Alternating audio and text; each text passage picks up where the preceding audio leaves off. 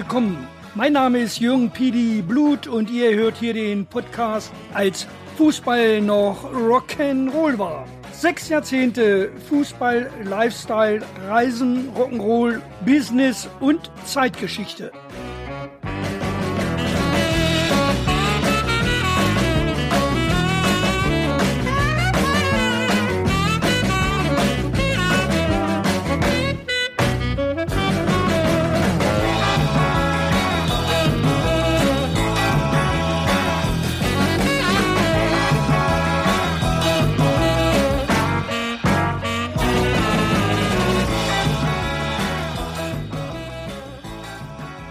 Willkommen zur vierten Episode meines Podcasts als Fußball noch Rock'n'Roll war. Hier gibt es nun drei neue Folgen. In Folge 8 mit dem Titel Als Fußball und das Leben noch analog waren, geht es vorrangig um meine Grundausbildung bei der Marine in Glückstadt, aber auch um den Überraschungsmeister der Bundesliga von 1967. Dass es wirtschaftlich in den späten 60er Jahren nicht so rosig bestellt war um die Bundesliga, aber auch dann um meine Zeit beim ersten U-Boot-Geschwader in Kiel. Darum geht es in Folge 9.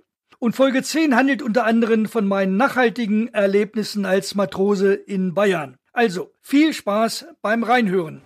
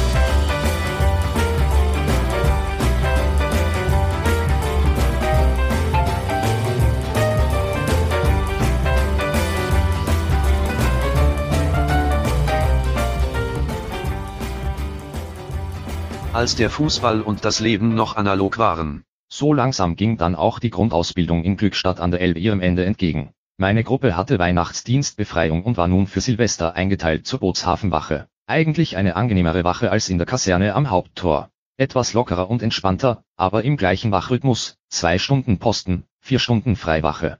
Die Wachstube befand sich im Bootshaus, die Posten mussten das Hafengelände mit den Ausbildungskuttern abschreiten. Bei dieser Silvesterwache hatte unser Wachführer, unser blonder Obermaat, sogar erlaubt, dass jeder ein paar Böller mitbringen dürfte. Sowieso war unser Ausbilder an diesem Tag ganz besonders gut drauf, es kam fast zu Verbrüderungen. So bestand auch keine akute Gefahr, dass es erneut zu Vorfällen für eine weitere Degradierung kommen konnte. Ich hatte die Freiwache von 22 Uhr bis 2 Uhr und befand mich mit den anderen Freiwachgängern im Bootshaus. Zu der Zeit war auch das Rauchen in öffentlichen Gebäuden noch erlaubt. Die meisten von uns waren auch Raucher und so entstand in der Bude auch eine erhebliche Qualmentwicklung. Deshalb wurde auch eines der Fenster zur Lüftung geöffnet, obwohl es draußen doch empfindlich kalt war. Auf der Fensterbank lagerten in offenen Kartons unsere Feuerwerkskörper. Eine doch recht imposante Ansammlung von Böllern und Krachern. Und dann, es muss wohl so gegen 22 Uhr 45 gewesen sein, passierte es. Einer der Raucher muss wohl seine Kippe versucht haben durch das geöffnete Fenster zu werfen, die aber unbemerkt in einem der Kartons mit den Feuerwerkskörpern gelandet sein musste. Jedenfalls fing es urplötzlich an zu zischen und dann an zu ballern, zu krachen und zu knallen. Feuerwerkskörper pfiffen quer durch den Raum, der augenblicklich unter Dauerbeschuss stand. Ich hörte nur noch Rufe. Volle Deckung. Und versuchte Schutz zu finden unter einem der Doppelstockbetten. Außer dem Feuerschein der umherschwirrenden Knaller, war nichts mehr zu erkennen. Der ganze Raum war in beißenden Rauch gehüllt. Und immer, wenn man glaubte, jetzt hatte der Spuk ein Ende, ging es wieder von neuem los, der nächste Karton hatte sich entzündet. Die Posten der Wache hatten draußen natürlich das Geballere auch mitbekommen und waren mit Gewehr im Anschlag sofort zum Bootshaus geeilt, um sich dort aus einer gesicherten Deckung zunächst einen Überblick zu verschaffen. Nach gefühlt wohl so einer halben Stunde, aber sicherlich kürzer, war der Spuk dann endlich vorbei.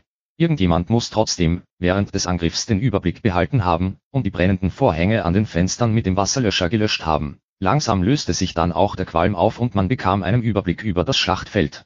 Der ganze Raum voller abgebrannter und verkokelter Feuerwerkskörper. Die Betten bzw. das Bettzeug hatte unter dem Gekokel auch erheblich gelitten. Die weißen Wände teilweise schwarz befleckt. Fenstervorhänge abgefackelt. Aber keine Personenschäden. Die Seemänner kamen nun langsam wieder unter den Betten, Tischen und Stühlen hervor. Okay, jetzt erschloss sich auch der Sinn der Vorschrift, dass unsere Wachgewehre mit der scharfen Munition nicht im Aufenthaltsraum gelagert werden dürften. Die befanden sich in einem Nebenraum. Als wir uns alle wieder gesammelt hatten, begann das große Lachen. Ein vorgezogenes Indoor-Silvesterfeuerwerk, und dann noch solchen Ausmaßes, hatten wir alle noch nicht erlebt. Aber nach dem Lachen kam dann die große Ernüchterung. Unser Obermaat hatte nun keinen solchen Spaß mehr an der ganzen Sache, denn es kam der Befehl, den Raum aufzuklaren und rein Schiff zu machen. Vom Jahreswechsel um 24 Uhr bekamen wir dann auch nichts mehr mit, aber wir hatten ja sowieso nichts mehr zum Böllern, und an eine Mütze Schlaf war auch nicht mehr zu denken. Also wurde gefegt und gefeudelt. Ich dürfte dann um 2 Uhr bis 4 Uhr im neuen Jahr auf Posten. Tat ganz gut die kalte Luft sich um die verräucherte Nase wehen zu lassen und die nach Elbwasser schmeckende Luft einzuatmen. Irgendwie war es doch ein gelungener Abschluss meiner Grundausbildung, mit einer fast echten Gefechtslage. Und so ging es dann am 3. Januar 1967 weiter zum nächsten Kommando, dem Gastenlehrgang an der Marineversorgungsschule Lissylt. Das Jahr 1967 brachte in der Bundesliga dann einen Sensationsmeister hervor, der Braunschweiger Touren- und Sportverein Eintracht e.V. von 1895. Die Eintracht blieb dabei in der Hälfte aller Spiele ohne Gegentor. Ansonsten gab es in der Saison das erste zweistellige Ergebnis der Bundesliga beim 11 zu 0 von Borussia Mönchengladbach gegen Schalke 04. Die Spieler des entthronten Meisters TSV 1860 München haben im Dezember 1966 gegen ihren Trainer Max Merkel revoltiert, der vermeintlich mit wochenlangen, eher abschneidenden Lästereien sich über die Mannschaft ausgelassen haben soll. Wenn man davon absieht, dass Rudi Brunnenmeier von 1860 wegen einer Schlägerei zu einer Haftstrafe von zwei Wochen verurteilt wurde und Timo Konitzka vom BVB sechs Monate wegen eines tätlichen Angriffs auf den Schiedsrichter gesperrt wurde, verlief die Saison ansonsten ganz normal, friedlich und ohne weitere Vorkommnisse und die Roten erreichten mit dem neunten Platz wenigstens noch einen einstelligen Tabellenplatz. Das war das Jahr als Rolling Stones mit Get Off of My Cloud und 19th Nervous Breakdown zwei Nummer 1 Hits hatten. Leider kann von den Rolling Stones keine Musik eingespielt werden, da dafür die Leistungsschutzrechte von den Rechteinhabern nicht eingeräumt wurden. Wo Drafli Deutscher mit Marmorstein und Eisen bricht in den Charts war und wo die Mädels von Roy Black und ganz in Weiß träumten.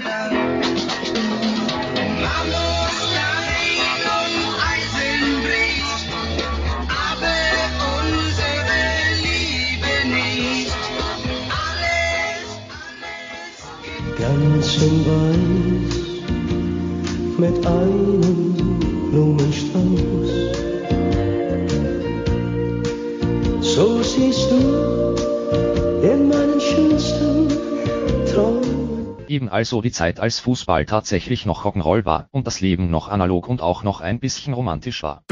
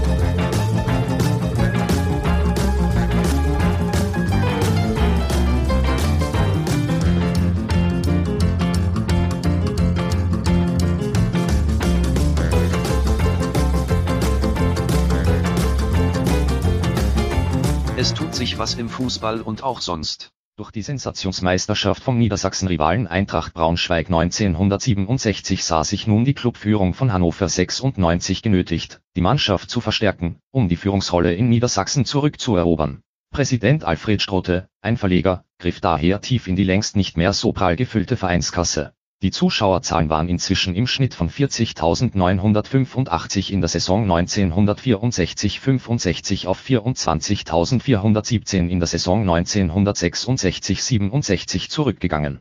Man setzte deshalb in der Saison 1967-68 auf die Strategie Stars zu verpflichten. Aus Mönchengladbach kam der zweifache Nationalstürmer Jupp Heynckes und mit Josip Skoda wurde einer der besten Techniker und Torjäger Europas von Olympique Marseille verpflichtet.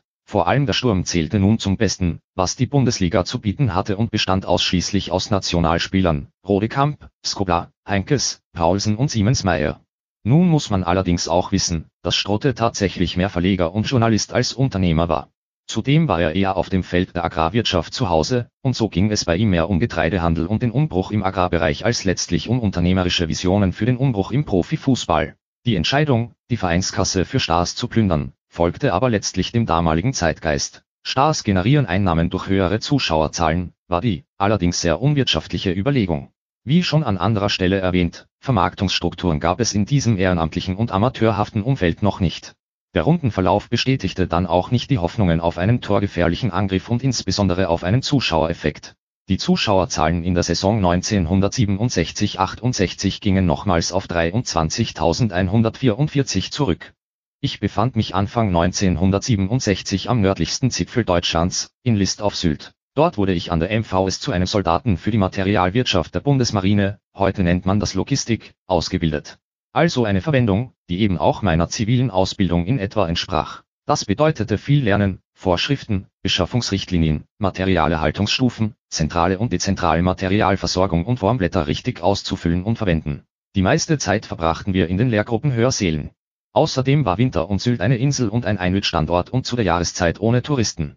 Also gab es wenig Abwechslung und so ging man entweder in die Soldatenkneipe bei Mutti oder in die Kantine. Solche Errungenschaften, wie Soldatenheime und andere Freizeiteinrichtungen gab es zu der Zeit noch nicht.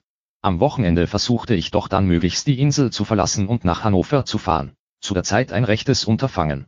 Dienstschluss war am langen Wochenende Freitag, 13 Uhr. Glücklicherweise bekam man auf diesem Kommando aber eine Wochenendausgangskarte.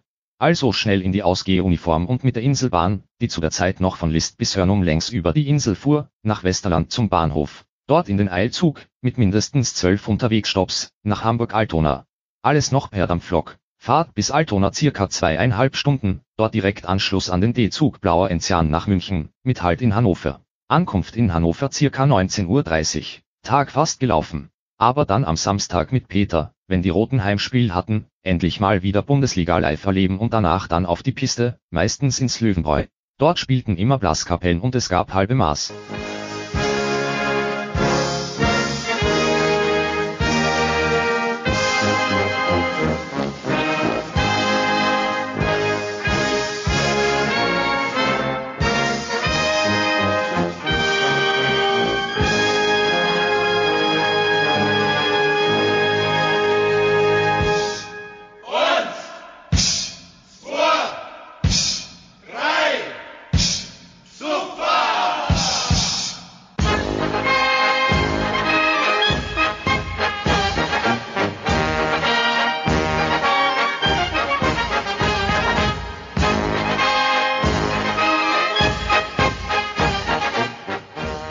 War immer eine Bombenstimmung, und ich in der Matrosenuniform mittendrin. Da gab es dann schon das eine oder andere Mädel, mit dem man den Abend verbringen dürfte. Und Peter hatte sich inzwischen auch zur Marine gemeldet und würde mir dann quasi in wenigen Monaten folgen. Und ruckzuck war das Wochenende wieder rum.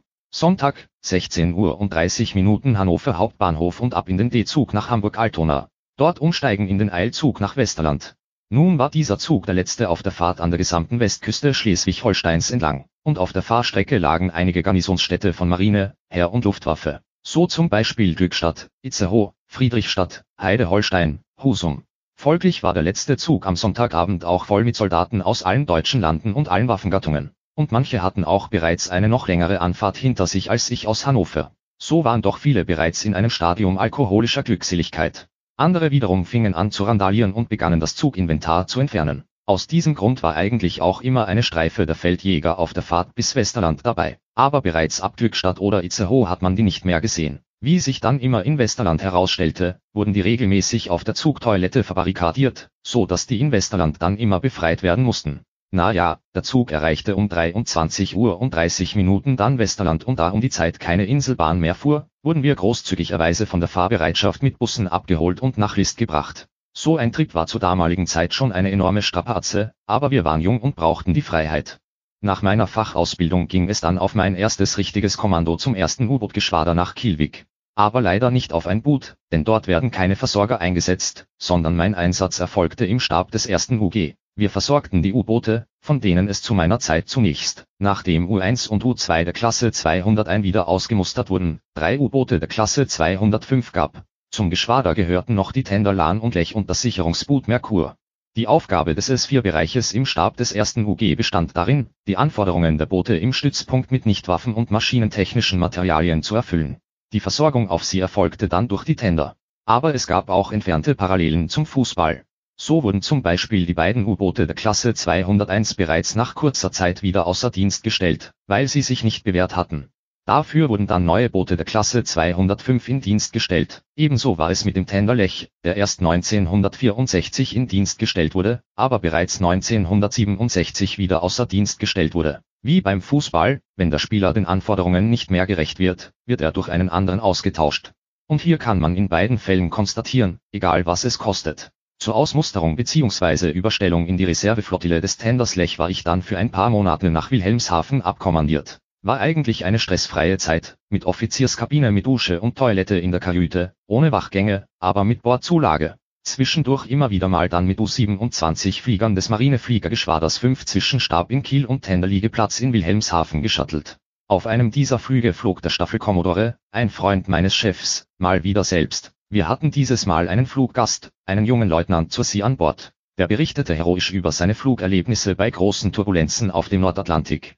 Wir waren gerade in Höhe Brunsbüttel über der Elbe, als der Pilot mich anzwinkerte und dann sagte, Wir schauen uns mal an, welchen Heimathafen der Dampfer da unten hat. Und setzte zu einem steilen Sturzflug mit der Schnauze voran auf den Dampfer zu an, um dann in ziemlicher Wassernähe die Maschine wieder im Steilflug nach oben zu ziehen. Unseren Lieutenant war dabei seine Mütze unter das Kabinendach geflogen und er selbst sah grün aus wie Kermit. Okay, mir war bei diesem Flugmanöver auch nicht ganz so wohlig zumute. Aber unser Nordatlantik-Erprobter stieg mit schlotternden Knien im Wilhelmshaven aus der Maschine.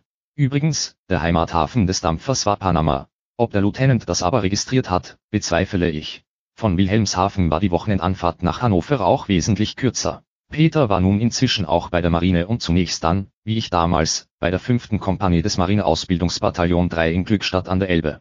Aber am Wochenende konnten wir uns dann gelegentlich in Hannover treffen. Wann immer es möglich war und sich ein Heimspiel ergab, waren wir samstags zunächst im Niedersachsenstadion. Die Saison 1967-68 verlief aber für die Roten, trotz Supersturm, eher ernüchternd. Zwar dürften wir die geniale Balltechnik von Josip Skoblar und die Qualität des mitspielenden Mittelstürmers Job Heinkes bewundern, aber insgesamt blieb man weit hinter den Erwartungen zurück. Die Investitionen amortisierten sich bei weitem nicht. Hannover 96 blieb trotz Star Ensemble eine Mannschaft unter vielen und der zehnte Tabellenplatz sowie die enttäuschenden Zuschauerzahlen standen in keinem Verhältnis zu dem Griff in die Vereinskasse.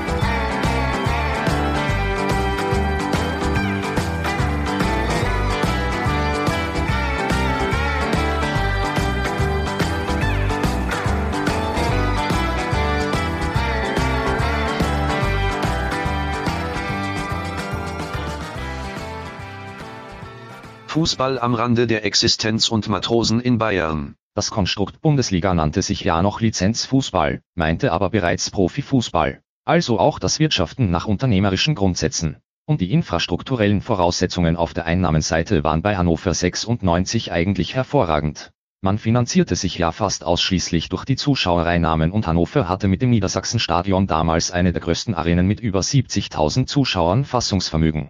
Nur das Olympiastadion in Berlin war größer. Hamburg, Stuttgart und Frankfurt hatten noch vergleichbare Stadien. Ansonsten waren die Kapazitäten so zwischen 20.000 und 30.000. Auch in Dortmund, Schalke, Köln und München.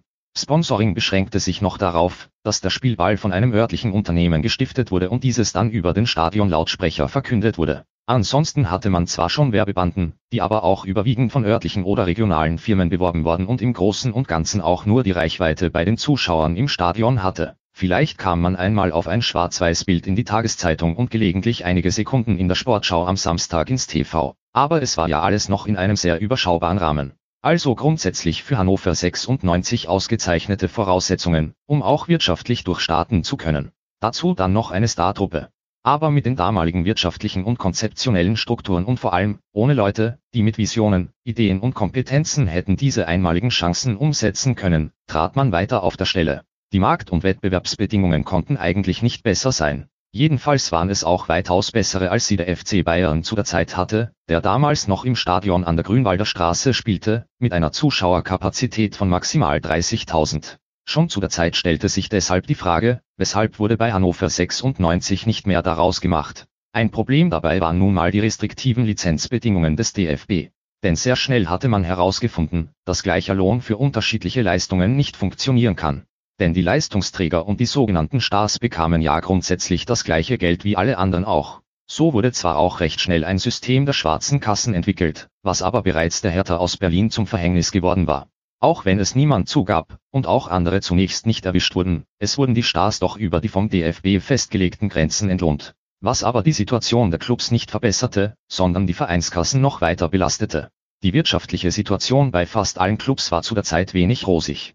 Meine Zeit beim ersten U-Boot-Geschwader war dagegen ziemlich entspannt. Eigentlich war der Ablauf wie im zivilen Berufsleben. Und wenn man wollte, sogar noch etwas komfortabler. Man bekam ja alles vorgesetzt. Frühstück, Mittag, Abendbrot, Dienstkleidung und Wäsche. Morgens ging ich ins Büro, erledigte dort mein Tagesgeschäft an meinem Schreibtisch, dann Feierabend und in Kiel gab es genug Möglichkeiten etwas zu unternehmen und auch für nette Treffen. Und in regelmäßigen Abständen Wochenendheimfahrten, auch, um Bundesliga-Fußball zu erleben. Und dann mit dem Mützenband erstes U-Boot-Geschwader sah das auch beim Auftreten an der Heimatfront schon viel spannender aus, vor allem im Löwenbräu, immer noch erste Anlaufstelle für schwungvolle Samstagsabende. Im Juni 1967 machten Peter und ich dann erst einmal auch gemeinsam Urlaub. Wir beide in Uniform in den D-Zug mit Dampflokomotive ab nach München.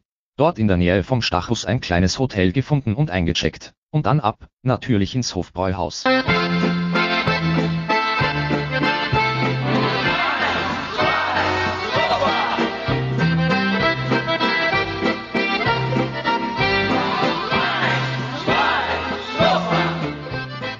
Dort waren wir als Matrosen schon ein Hingucker. Nach einigem Maß, es war inzwischen dunkel, ging es wieder zurück zum Hotel. Eigentlich wollten wir ja einige Tage in München verbringen. Was wir am Nachmittag beim Einchecken nicht so mitbekommen hatten, das Hotel befand sich in einem Rotlichtdistrikt mit einigen Bars. Und so wurden wir dann von den netten Mädels auch animiert in so eine Bar einzutreten. Dort wurde dann Sekt bestellt und lustig auf die Seefahrt getrunken. Irgendwie merkten wir aber, dass wir hier schnell wieder raus mussten. Nachdem wir die Zeche dann bezahlt hatten, waren wir fast blank und für weitere Tage in München würde das mit Sicherheit nicht reichen. Am nächsten Morgen wieder ausgecheckt, zum Bahnhof und dort auf einer Landkarte von Oberbayern blind auf einen Ort getippt, es war Rottachegern, also da wollten wir nun hin. Fahrkarten gekauft und ab an den Tegernsee. In dem dortigen Fremdenverkehrsamt wurde uns dann eine Unterkunft bei Privatleuten empfohlen, wo wir dann auch hin sind. Dort bekamen wir ein schönes Balkonzimmer mit Blick direkt auf den Wallberg. Peter hat dann seinen Vater angerufen und sich telegrafisch Geld überweisen lassen. So hatten wir wieder ein paar Tage mehr Spielraum. Dann los in den Ort und in das Gasthaus zur Post. Natürlich erst einmal Schweinsbraten und halbe Maß. Wir fielen natürlich auf in unserer Uniform und schon hockten sich Einheimische zu uns.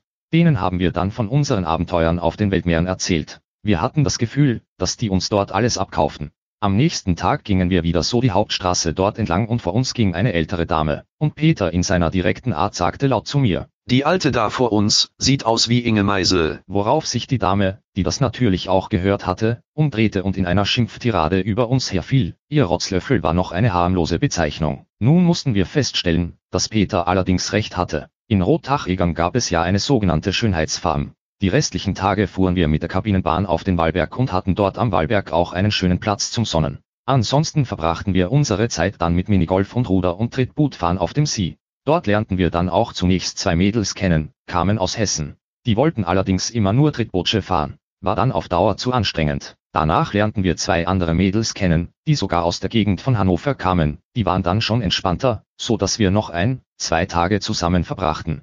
Aber nun gingen unsere monetären Vorräte tatsächlich zur Neige, so dass wir uns wieder mit dem Zug Richtung Hannover und danach dann weiter auf unsere Dienststellen machten. Zwei Matrosen in Oberbayern war trotzdem ein wunderbares Erlebnis. Im Herbst gab es dann für mich gleich noch einmal eine Gelegenheit nach Bayern zu kommen, und zwar nach Mittelfranken. Bei der Bundeswehr gab es sogenannte Rüstzeiten, das waren christliche Freizeiten und Veranstaltungsangebote, die von der Militärseelsorge organisiert wurden. Eine solche Veranstaltung wurde für fünf Tage, Montag bis Freitag, in Gunzenhausen angeboten. Mit noch einem Kollegen vom ersten UG, Bernd, der war 2,02 Meter groß, hatten wir uns dafür angemeldet. Und ab ging es mit dem Zug ab Kiel nach Gunzenhausen. Unterwegs haben wir dann weitere Soldaten vom Heer und der Luftwaffe, die zustiegen, kennengelernt, die ebenfalls nach dort fuhren. Vom Bahnhof aus marschierten wir dann zur Unterkunft im Diakonissenheim, das auf einer kleinen Anhöhe lag. Dort wurden wir in die Unterkünfte eingewiesen, vier Bettzimmer und mit dem Ablauf bekannt gemacht. Frühstück, Frühgebet, Seminar, Mittagessen, Seminar, Abendessen, Abendandacht und Bettruhe. Die Türen des Heimes werden um 20 Uhr geschlossen. Na, das hatten wir uns aber schon anders vorgestellt. Entsprach nun doch nicht ganz so unseren Lebenseinstellungen. Am ersten Tag, den Montag haben wir dann den ganzen Ablauf somit durchgezogen. Am nächsten Tag, Dienstag, Abendessen war so 18 Uhr, sind wir danach dann doch mal runter in den Ort. Erst einmal einen Rundgang gemacht, wollten ja auch etwas Kulturelles mitnehmen, dann fanden wir ein Gasthaus, wo wir eintraten. Wir, das waren der Lange und ich und noch zwei, drei von der Marine und einige Luftwaffen- und Heereskollegen. Alle in Uniform, wobei wir Matrosen dabei natürlich besonders herausstachen. Also erstmal ein schönes bayerisches Bier bestellt. Das Bier, was dort im Ort gebraut wurde, soll angeblich das alkoholreichste Deutschlands sein. Da musste man natürlich noch eins bestellen und ein weiteres. Irgendwie muss sich das wohl im Ort rumgesprochen haben, dass da ein Haufen Soldaten und Matrosen im Gasthaus sitzen, jedenfalls kamen immer mehr weibliche und männliche Jugendliche herein. Und so langsam entstand etwas, wie eine Party. Der Wirt sagte dann, er würde in der ersten Etage den Diskoraum aufschließen und da könnten wir dann ein wenig feiern. So geschah es dann, die Musik wurde angestellt, wobei ich mich dann auch noch ein wenig als Diskjockey betätigte, und es kam eine richtige Party in Gang. Das muss dann sogar ganz schnell auch bis Ansbach durchgedrungen sein, denn kurz darauf kamen auch noch amerikanische Soldaten aus der dortigen Garnison, was nun der Sache auch noch eine internationale Dimension verpasste. Es ging richtig ab, aber irgendwann musste der Wirt nun wieder zusperren. Ich denke es war so gegen zwei Uhr, als wir fröhlich uns aufmachten zum Diakonissenheim.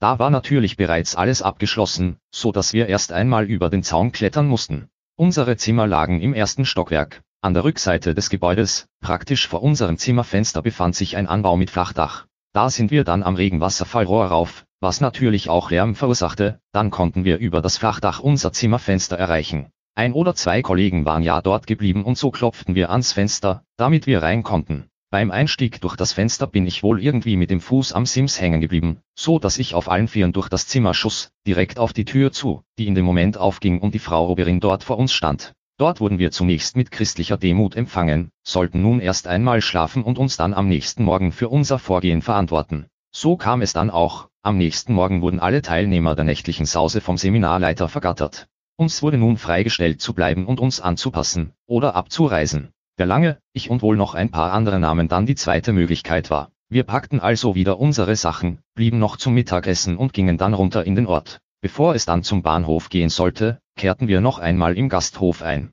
Irgendwie vergaßen wir dabei wohl auch die Zeit. Jedenfalls, als wir endlich am Bahnhof ankamen war es nach 20 Uhr und der letzte Zug war schon weg und der erste fuhr dann erst wieder ab 6 Uhr. Also, wieder zurück in den Gasthof. Jetzt brauchten wir einen Plan, denn wir hatten ja keine Unterkunft mehr. Irgendwie kam ich drauf, dass wir ja Staatsdiener waren und uns deshalb von staatlichen Stellen Hilfe geleistet werden muss oder so. Hatte ich so mal im staatsbürgerlichen Unterricht gehört. Also, die Stelle, die uns in unserer Situation am besten helfen konnte, war die Dienststelle der bayerischen Landpolizei im Ort. Die haben ja Zellen mit Pritschen, wo wir die Nacht verbringen können. Nachdem dieses Problem zumindestens theoretisch geklärt war, konnten wir auch noch etwas im Gasthaus sitzen bleiben. Irgendwann, so zwischen 23 und 24 Uhr sind wir dann los zum Landpolizeiposten und haben dort um Amtshilfe gebeten. Der Gendarm war mehr als erstaunt, als er uns sah und unser Begehr vernahm. Er könne uns nicht in den Zellen unterbringen, denn wir hätten ja keine Straftat begangen. Wobei einer von uns spontan sagte, er werde dann eine Delle in den Polizeikäfer treten, wovon wir diesen noch abhalten konnten. Der Polizist fand dann aber eine Lösung für uns, indem er im Bahnhof anrufen werde, damit man uns in den Wartesaal lässt und wir auf den dortigen Bänken ruhen konnten. Gesagt, getan, so geschah es. Wir konnten uns dann dort auf die Bänke legen. Als es dann morgens an zu dämmern anfing und ich die Augen aufschlug, glaubte ich nicht richtig zu sehen. Wir lagen in einem Glaskasten wie in einem Schaufenster und draußen standen die Leute, die wohl zur Arbeit pendeln wollten und betrachteten da einige Uniformierte, darunter auch zwei Matrosen, die dort auf dem Präsentierteller lagen. Na ja, das war dann unsere Rüstzeit. Irgendwie sind wir auch wieder in Kiel angekommen, wo wir uns dann noch eine Verwarnung abholen dürften, weil unser Verhalten natürlich vom Seminarleiter gemeldet wurde. Matrosen in Bayern, das ist immer eine spezielle Angelegenheit. Dort in Kiel gab es aber für mich auch Möglichkeiten, Fußball live zu sehen. Der KSV Holstein von 1900 spielte damals in der Regionalliga, also der zweiten Fußballliga. Das Holstein-Stadion war auch fußläufig von Wick aus gut zu erreichen. Neben ein paar anderen Begegnungen habe ich mir natürlich auch ein Spiel gegen den SV Arminia Hannover angesehen. Arminia war die Nummer 2 in Hannover und in der Saison 1967-68 Tabellenführer der Regionalliga Nord. Auch war ich mit Peter schon früher öfters zu den Spielen der Blauen nach Bischofshohl gegangen. Die spielten immer einen recht erfrischenden, technisch guten und offensiven Fußball. Anfang der 1960er Jahre hatten sie mit Lothar Ulsas, Dieter Perau und Gerhard Amiga Elfert einen der besten Innenstürme im Norden.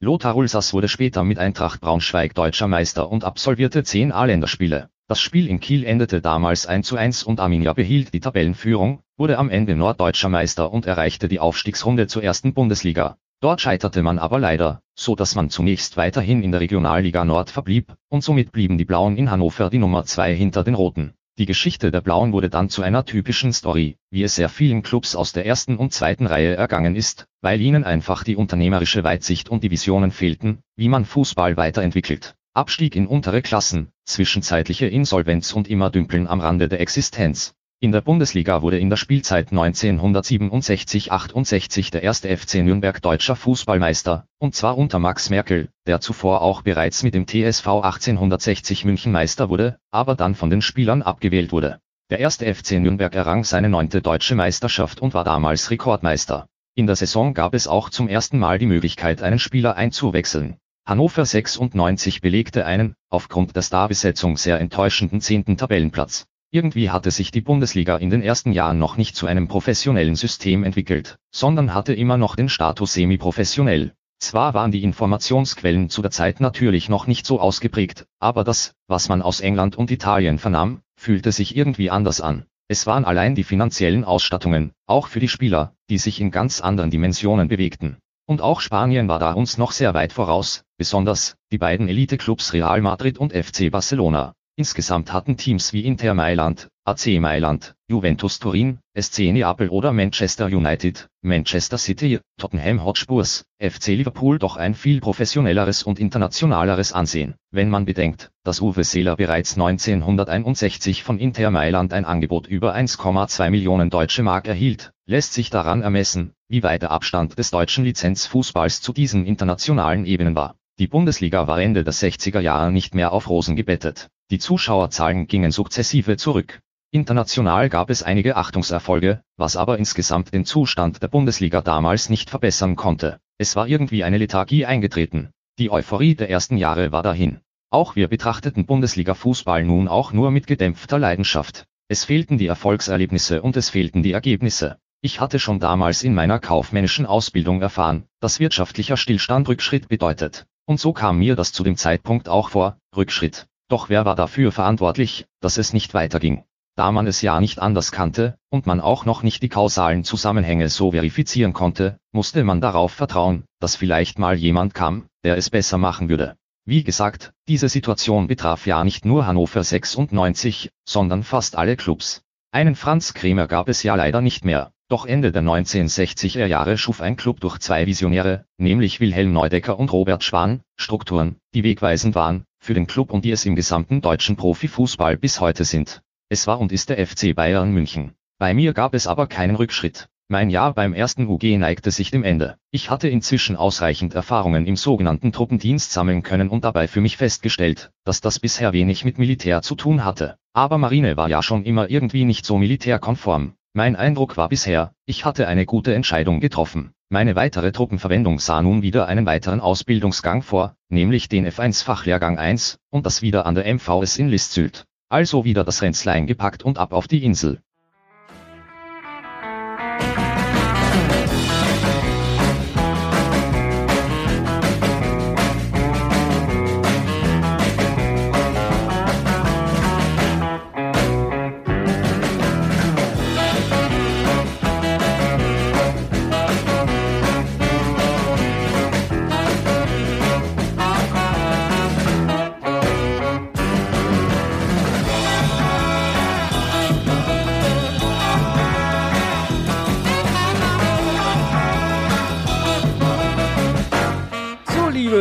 Freunde des Longdrinks, das war's nun wieder. Ich hoffe, ihr hattet viel Spaß an dieser Episode und wir hören uns dann hoffentlich wieder bei der nächsten Episode hier auf diesen Kanälen.